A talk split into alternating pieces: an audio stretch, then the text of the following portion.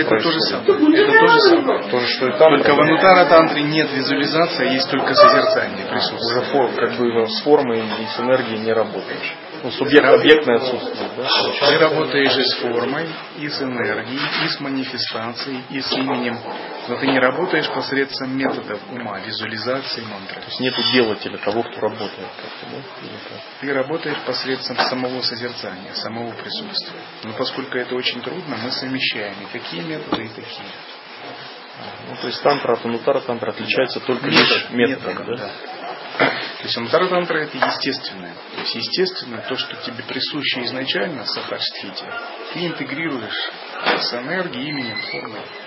А в тантре ты все-таки делаешь метод, который является, ну что ли, управляемым волей, немного искусственным. некое средство. Да, средство более такое, более искусственное.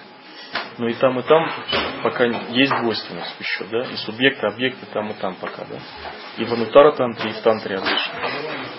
Двойственность есть всегда, пока нет реализации. В любом случае. Когда она, реализация есть, то двойственности нет, что бы ты ни использовал. А можно выйти за пределы двойственности и на уровне сутры, и тантры, и анутара тантра, но это будет просто разный уровень как бы недвойственности. да? Да. Ты можешь в недвойственном состоянии поклонение делать. Двойственное поклонение в недвойственном состоянии. Другим будет казаться, что это двойственное поклонение, а ты сам ты будешь как играющее божество вне всякой двойственности. Лила отличается от упасаны. Упасана это поклонение. Поклонение в двойственности. Есть поклонение, поклоняющийся и тому, кому поклоняются. То есть отношения между ними как между господином и почитаемым. Так? А в Анутара Тантре отношения между тобой и божеством как между равными. То есть ты божество, и ты одновременно поклоняешься божеству. И все есть проявление единого сознания. Клива.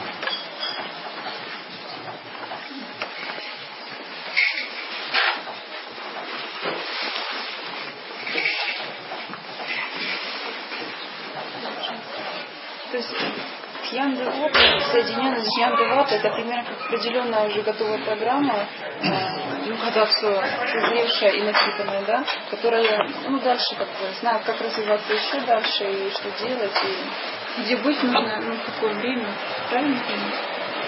Истинный джнян Девата наделен 32 признаками пробуждения. Это тоже наш ум, часть нашего ума в каком-то смысле, но это очень далекий, космический, вселенский ум. Это ум Дататрей. Вот что такое Джнян Девата. Джнян Девата, мы к нему обращаемся как к самому Дататрею, наделенному всеми признаками, 32 признаками пробуждения. Всеведение, все проникновения, единство прошлого, будущего, настоящего. Абхьяндевата – это наш ближний ум, тонкий, святой, но больше принадлежащий к нашему «я». И вот мы должны объединить две части этого ума. Великий вселенский ум Дататрии и свой малый собственный. Дхьяндевата питается дж- джняндеватой, как а, ребенок питается от матери. Ребенок в чреве матери питается тем, что пьет сама мать.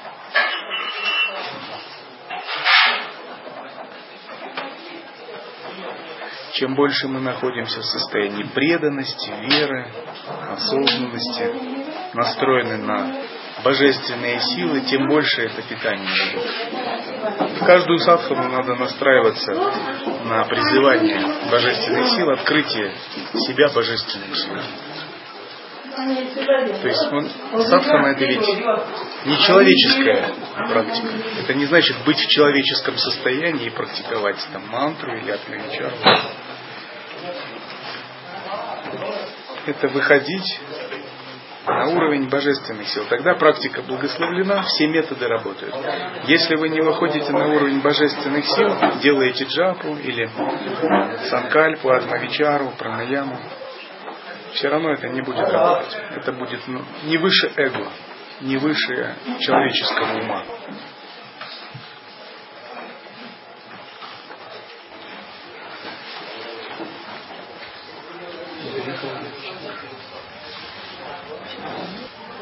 Связано как-то духовное имя с развитием Хьян-Девата. Ваше духовное имя это Первое имя вас как божество. Вот у божеств есть много имен, 108, 1008. И 103 имен у вас как божества, это ваше первое имя.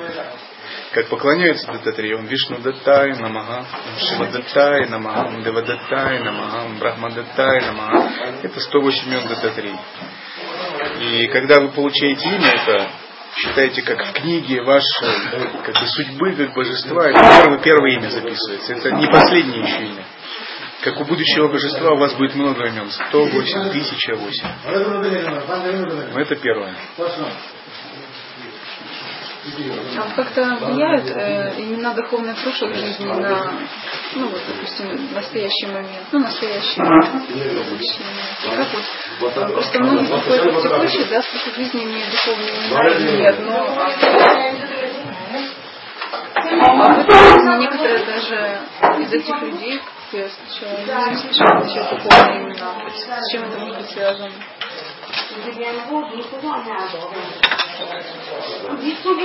Оно еще не бы? Не спешат получать имя. Может, им просто не спешат давать их учителям.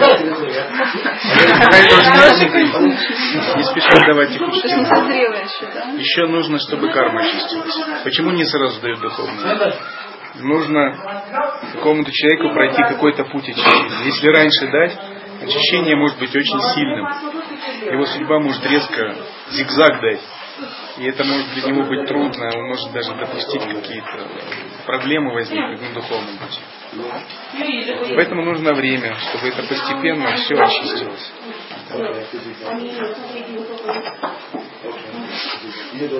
Если человека, а, допустим, много привязанностей, много клеш, если его тонкое тело еще не согласилось идти по духовному пути, оно хочет еще мирского чего-то, а человек говорит, гуру, благослови меня на освобождение, на просветление. Гуру говорит, подожди, тебе надо очиститься. Почему? Потому что если он прямо даст ему благословение, он испытает шок. Все рухнет. Все привязанности, раны вот так начнут колебаться. Это как а, разные потоки в бессознательном, они столкнутся. И они столкнутся, и будет конфликт. Это как разные программы в компьютере. Поэтому нужно некоторое время очистить сознание, очистить привязанности, психические каналы, связывающие с сансарным миром, постепенно обрубить или развязать, отдать кармические долги, чтобы кредиторы кармически успокоились. Нужно создать некое чистое поле общения, время. А потом уже сажается семя, и все благоприятно, ровно происходит. Поэтому часто учителя дают, не, не дают духовное имя или какую-то дикшу не потому, что им там, жалко дать, или не хотят они в силу каких-то там мотиваций, а потому что нужно время, чтобы созрел ум.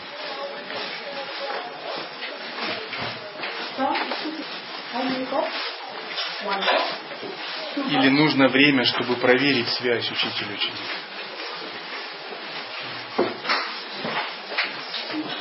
Вот же, вот, допустим, если в миру практиковать, как должна выстроиться садхана, чтобы ну реально продвигаться. Ну, может, не как монахи, но хотя бы близко к этому.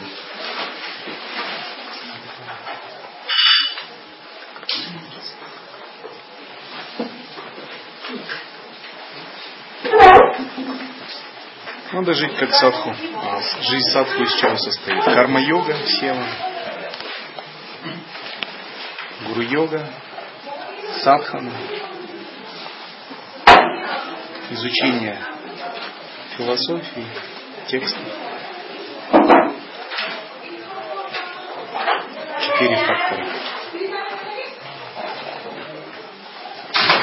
Нужно наполнить свою жизнь этим. Нужно переподчинить ценности своей жизни вот этим четырем факторам.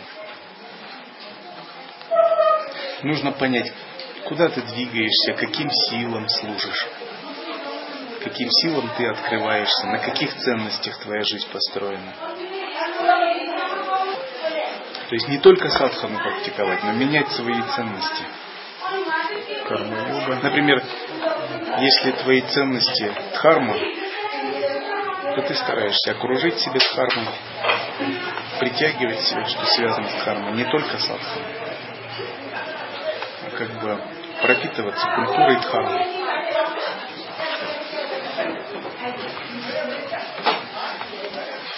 И если есть вайраги, отрешение, то есть сосредоточенность на внутреннем, не привязанность к мирскому, даже живя в миру. Развлечение, что есть правильно, что неправильно для садху. Для людей свои правила, для садху свои. А культуре людей не надо следовать, даже живя в миру. Если ты садху, неважно, в миру, в монастыре, культуру людей надо уважать, не надо с ней конфликтовать, презирать ее. Просто это другая культура. Культура людей. Но ей не надо следовать. Будешь следовать культуре людей, эта культура тебя обусловит, ты ни до чего не достигнешь. Надо следовать культуре садху, даже живя в миру. А культуру людей уважать иногда, подыгрывать. Ну, следовать своей. Ну, вот, э, вот это вивека, понять, где культура садху, а где культура людей. И культуру людей и культуру садху не надо смешивать. Что у людей принято, то у садху не принято. Что у людей правильно, у садху неправильно. Надо четко понять, что есть культура садху выработать эту, эту культуру, этику садху, принцип жизни садху. Потому что если ты приходишь в мир садху со стереотипами людей, с мышлением людей, и ты ничего не поймешь. Ты будешь все оценивать как человек, ничего не получится. Надо учиться вот этой культуре садху, этике садху. Тогда все будет работать. Поэтому нужна вивека, развлечение. Понимать, чем отличается культура садху от культуры людей. Но если вы вступили на путь духовного освобождения, вам надо отходить от культуры людей. Подчеркиваю, не презирать культуру людей, не высказывать какое-то пренебрежение. Надо уважать любую культуру. Хотят люди исследовать, надо уважать. Но понимать, что моя культура другая. И просить людей свою культуру к садху тоже уважать, учить их уважать. Прививать. Вот карма-йога, садхана, изучение текста, четвертое. Сева, карма-йога, садхана. Гуру-йога, гуру-йога. И сватхьяя, изучение священных текстов.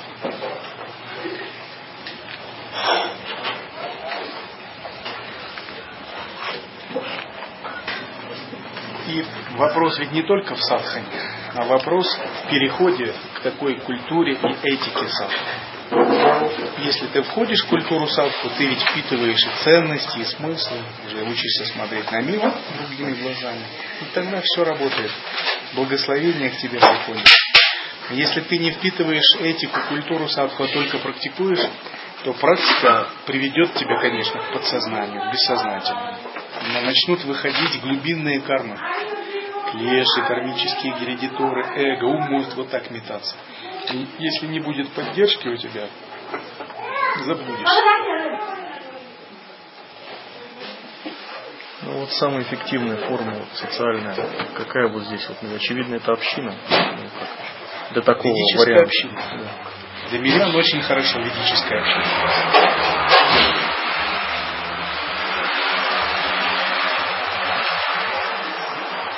Ведическая община вас научит, воспитает, поможет жизнь свою стабилизировать.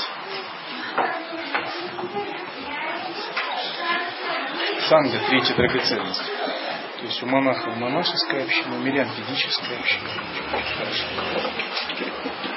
А вот самый главный... Но в ней нужно учиться жить не для себя.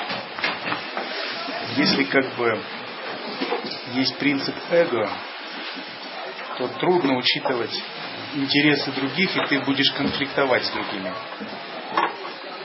Но ведическая община это лучший путь тренировать отбрасывание эго. Это определенный вызов для эго. Коллективный разум ведической общины. Но если ты поймешь, что можно расширить свое сознание, служа коллективному разуму ведической общины, что можно преодолеть свое узкое видение через коллективный разум э, служения коллективному разуму общины, ты очень хорошо будешь продвигаться. То есть лучший способ преодолеть эго – это заботиться о других, служить другим.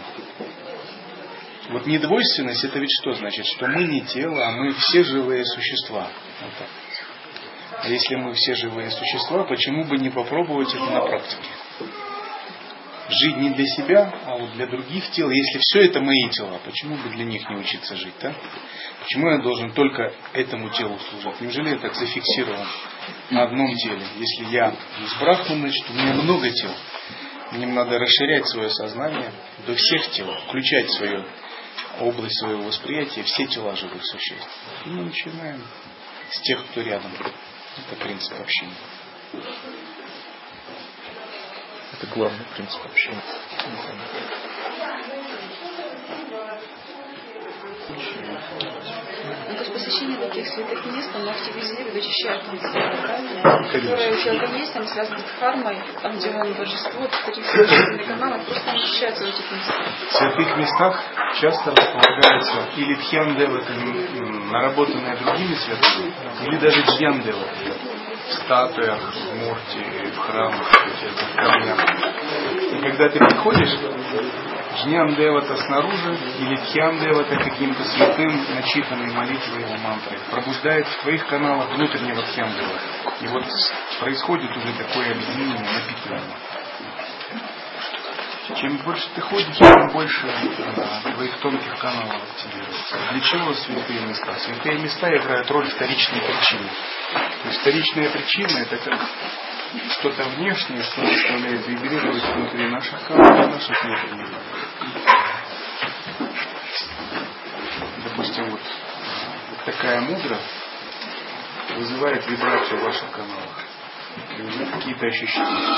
Вот вторичная причина повлияла на ваше состояние. А другое что-то вызывает что-то И когда мы в правильном умонастроении приближаемся к месту паломничества, мы можем получить крипу, то есть благословение деваты в этом месте. Если там нет деваты, там может быть какой-то божественный дух. Он не девата, но он дух, который покровительствует это место. Тоже может благословить. И считается в местах, серьезных таких местах надо вести себя аккуратно. Чистые мысли, там не шуметь.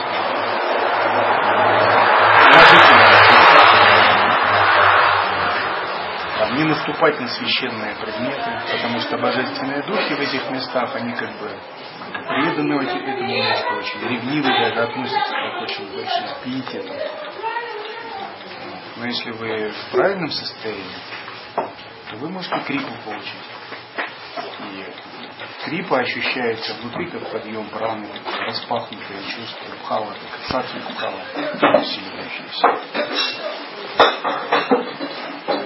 считается, что перед таким паломничеством неприятно как бы ощущение, не приведет тебя в еду, это правда? Вообще правильно. Если вы здесь не будете есть, то вам трудно будет Лучше.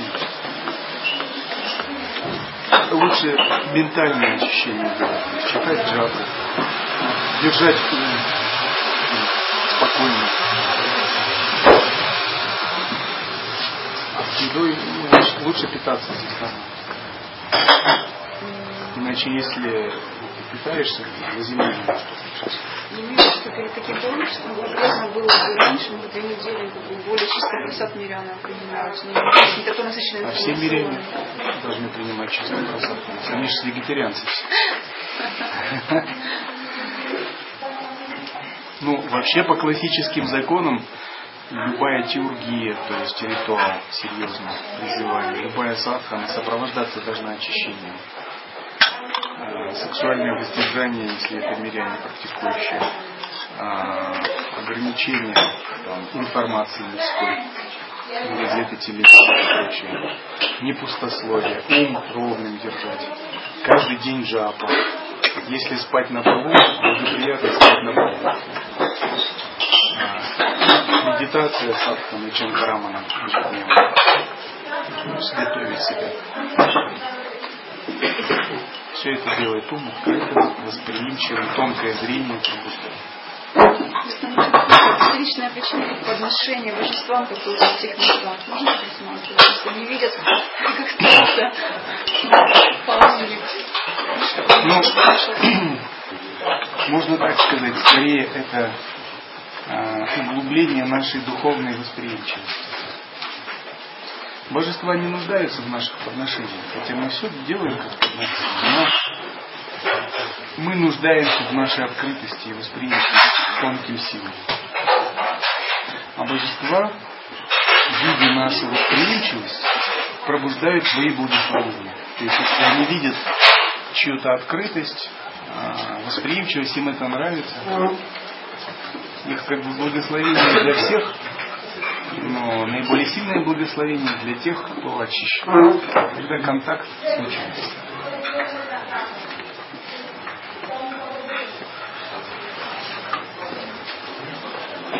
Статуи некоторые различаются шахте, они просто как изображение, то есть они не чувствуются реально. Шахте просто как мелочи висит, как мелочь. Конечно, они все какой-то плане, но есть просто статуи, которые конкретно, как вы сказали, такие божества. Как они подбирают, как это все происходит? Все это сотворенное людьми, все статуи, правильно? Когда статуи создаются, производится ритуал, называемый прана пратишка практически это дыхание духа божества в статуе. Если ритуал произведен хорошо, то такой дух, он как бы вдыхается в саму статую, начинает жить. Иногда такой дух становится очень сильным и развитым. Статуи могут даже ходить.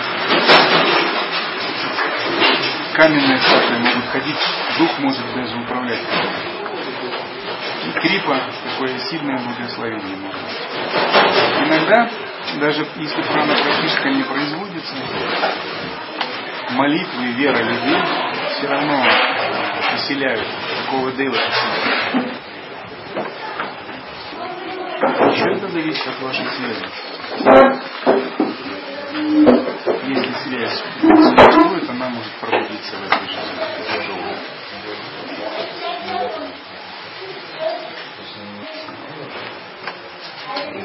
Но если вы глубоко слушаете внутреннее Я, вы можете получить крипу даже от камня. Потому что божества есть везде. В телах других людей.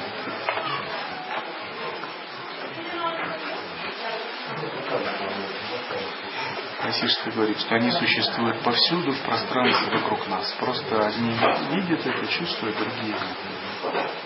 Это как музыкальный слух. Вы можете различать в оркестре скрипку, кларнет. А кто-то не слышит, оркестр играет, но не улавливает конкретных нот. Способность ощущать божественную энергию связана с вивекой отделением себя от материального и распознаванием тонких божественных сил. Но даже божественными силами не надо увлекаться, потому что наша задача выше распознавать источник божественных сил. То, что выше божественных проявлений, то есть надо видеть божественные проявления как манифестацию, а не как, не как манифестацию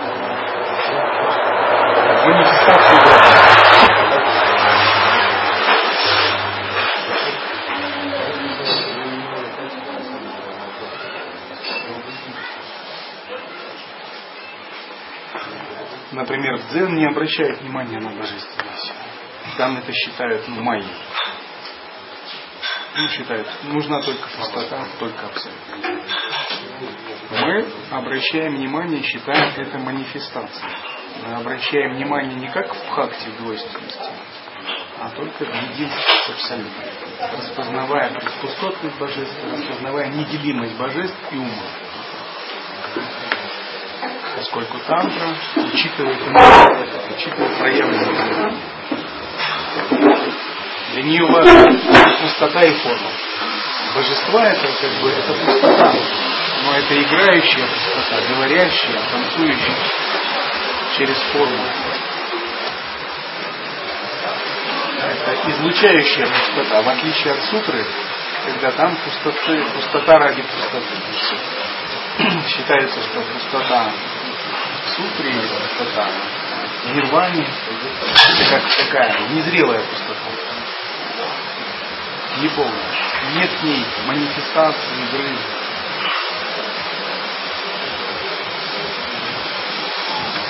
Потому что высшие деваты это шактиманы, те, кто обладает манифестацией, высшая реализация, высшие деваты.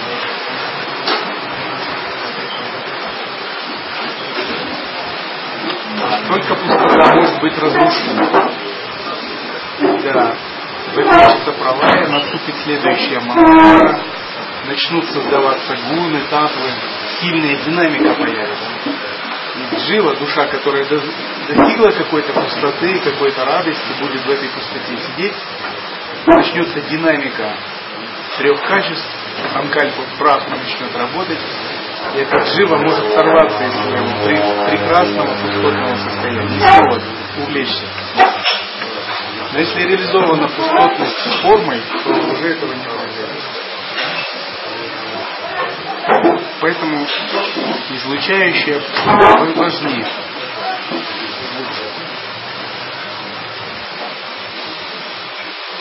Лекции Падхарни требуют напряжения ума. Если говорить о политике, это легко. Или о бытности, или о бизнесе, или о взаимоотношениях в семье. Поэтому, когда ваш ум устает, ты можешь переменять тему. Можешь анекдоты рассказывать. Говорил, говорил, потом смотрит, как бы ум у всех остановился, и сейчас анекдот. Свадистанный чакры завибрировал, всем весело и радостно. Это метод очень хороший. Гуру не Не знаю. Саша Рунан, чемпион по анекдотам. Кармичные анекдоты.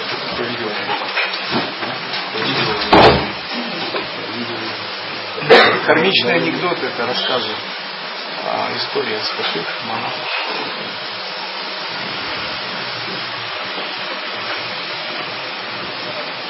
И один анекдот такой есть про Сергея когда мы были на приеме у президента.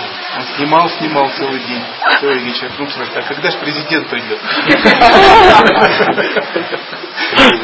Да. Фотографировался с ним. Бабаджи с ним Гуру, это заснять засняли, просто он на втором плане все время оставался этот ну, человек. То есть... Скромный человек. Да. Да и это очень скромно. Павла, видимо, немножко не, не хватило. Но президента Непала мы пригласили на, пригласили на конгресс Адвайта.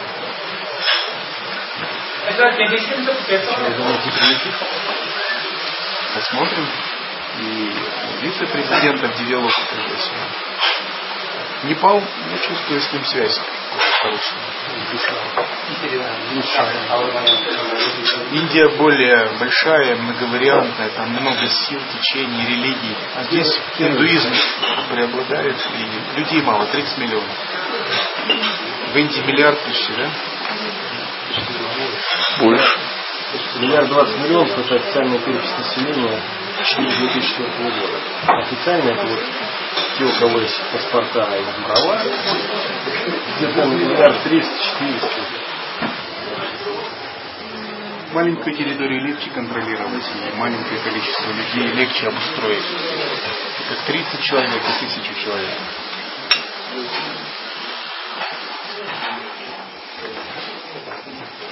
Не такое маленькое количество людей. В России там 130 миллионов, а здесь 141. Здесь 30. Да, такая большая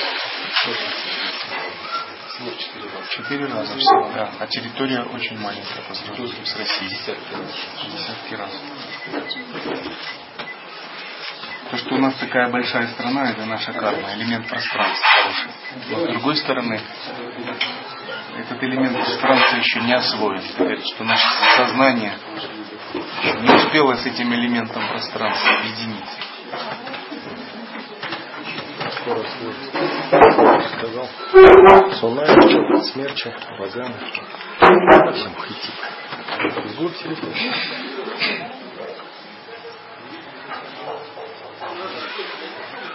Здесь люди больше думают о духовном. Почему Катманду все-таки такой достаточно приятный?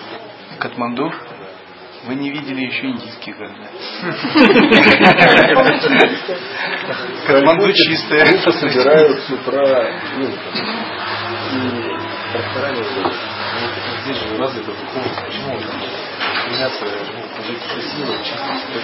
Я думаю, что долгое время святыми а, культивировали санкальпа вайраги, бесстрастие. И многие святые очень практиковали путь сутры, путь ухода, отречения, раджи-йоги. Это когда ум вовнутрь только, а внешне майя не интересует ничего. А, философия Шанкары во многом есть ордена, которые ну, как есть отречение полное от внешнего мира. Мир это майя, все, не надо интегрироваться.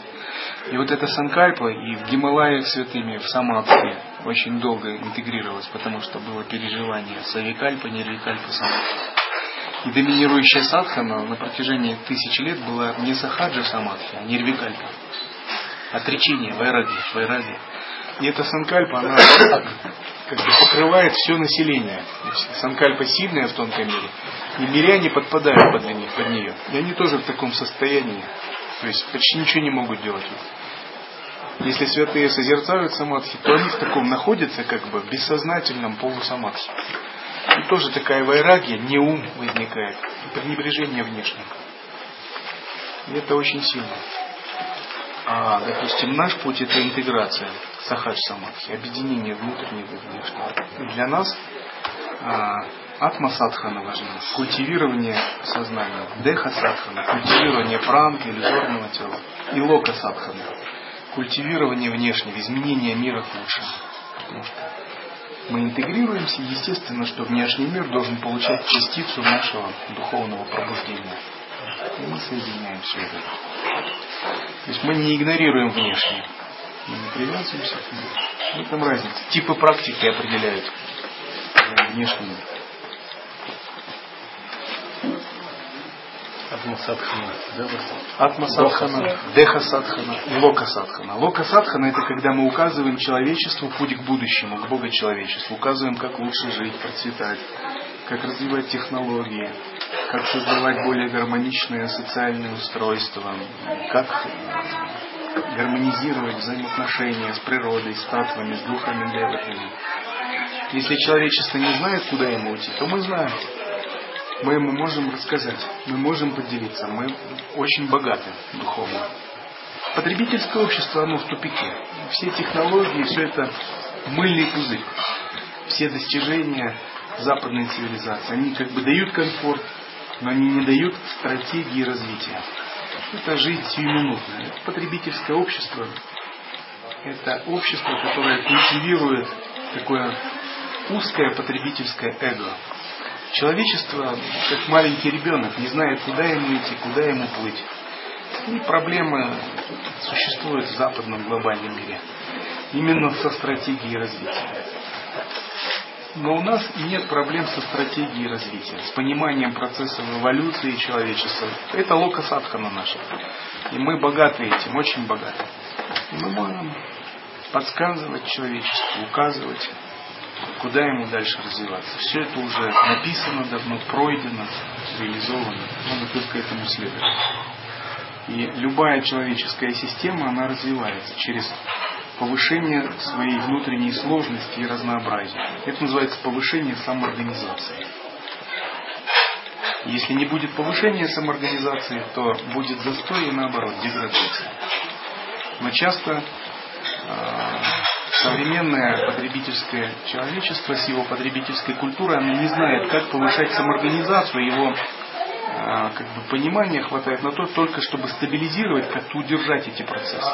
Стабилизировать стихийные природы, элементы, стабилизировать социальные, политические процессы, удержать, лишь бы баланс какой-то поддержать и все. Это тактика, это тактическое мышление. Но баланс долго таким образом невозможно поддержать, потому что нет общей санкальпы, нет общей стратегии развития. Это как корабль без карты. Допустим, если бы мы собрались в поход и так шли, ну, куда-нибудь, куда придется. Без таких проводников, без карты. Ну так, там вот гора, ну давайте туда, на гору. Если бы мы заранее не проложили маршрут, это что-то несерьезное. Вот человечество, все, оно куда-то идет, но идет как бы так, непонятно куда. Оно само не знает, куда идет. Оно идет, потому что не может куда-то не идти. Нет стратегии. А лока садхана это когда мы имеем четкую стратегию развития, например, эволюция, переход в Бога человечества, реализация разных принципов. И мы идем, мы эволюционируем.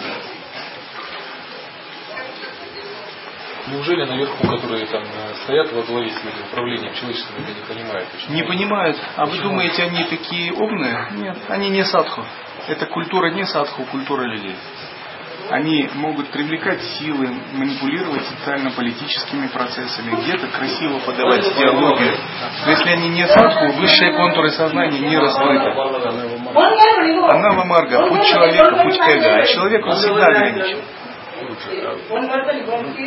И надо, чтобы были садху, садху во главе. Есть же божества, которые вот управляют и культурами, и странами, они же как-то тоже это видят, планируют, наверное, это нужно там для опыта какого-то человеческого. Вы месяц назад очень классно рассказали про, про, про марги. Очень как так просто, прям легко усвоилось. Расскажите, пожалуйста, еще раз.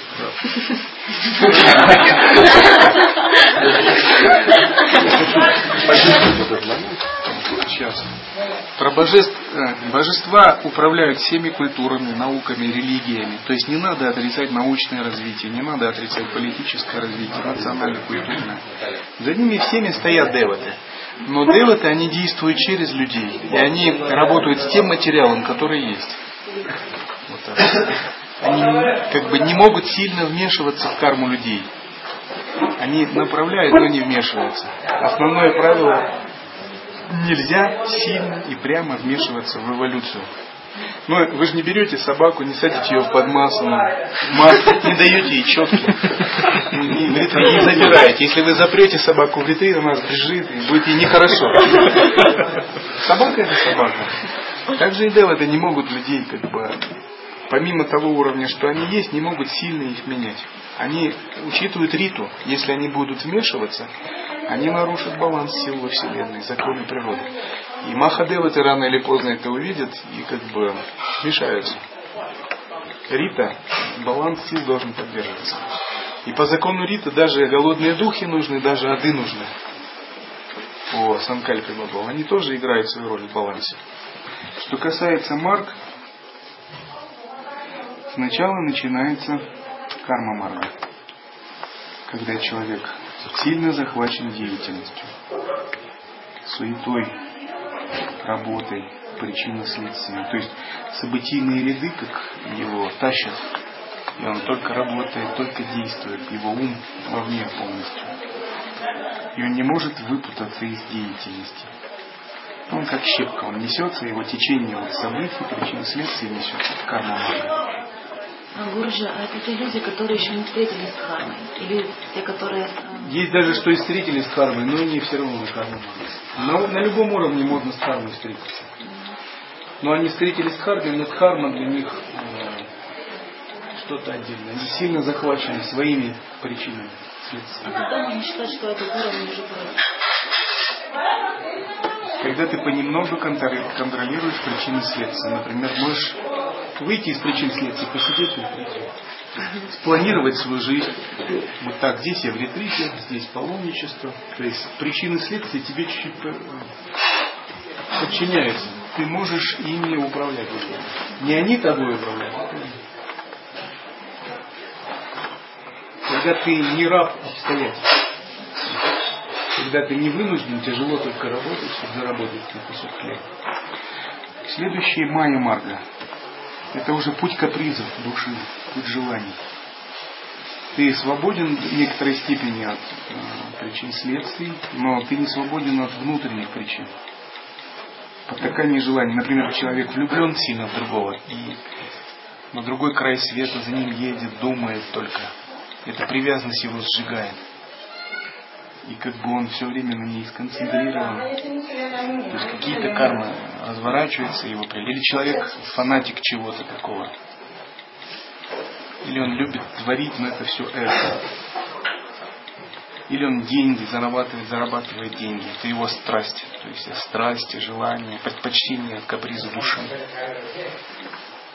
С таким человеком вы поговорите, он как бы поглощен своим капризом, своим желанием, своей страстью. Любит жизнь. Любит жизнь, да, говорит, жизнелюб. Трудоголики тоже сюда относятся? По сути, да? В какой-то степени да, если это вовне. Но когда этот этап пройден, человек понимает, что эта страсть может быть бесконечной, конца ей не будет. Он разочаровывается этим и начинает думать, так, надо пожить для себя. Надо развивать себя. Не для себя в эгоистичном смысле, а надо себя тренировать, надо йогу, хатха-йогу делать. Надо развивать свои качества, психологические тренинги проходить, становиться успешным, процветающим, гибким, богатым.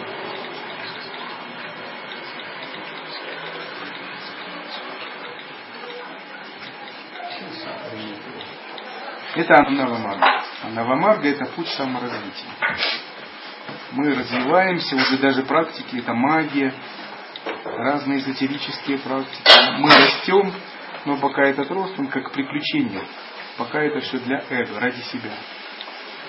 А вот следующий, чари марга, мы постепенно начинаем приходить к харме, к божественному. Сева, карма-йога, изучение текстов. Мы пытаемся выйти за эго, приобщаться к харме, к святым. И когда чуть-чуть ум очищается, то следующее это крия марга. Мантра, пуджа, визуализация. Ум очищаем, очищаем. И когда ум достаточно очищен, мы можем практиковать медитацию, кундалини йогу. Это йога марга. Работать с ветрами, каналами. Когда йога марга уже достигает полноты, совершенства, мы начинаем получать крипу, недовольственное переживание. Это джняна марга. Джняна марга это уже игра, лила, карта. А когда джняна марга наделяет вас силами, шакти, вы понемногу можете оперировать законами этого мира, вы становитесь шактиманом. А шактиман это ситха. У него есть джняна шакти, ичха шакти, сватантрия шакти. Это уже ситха марга. Когда есть силы, это ситха марга. А когда это развитие силы?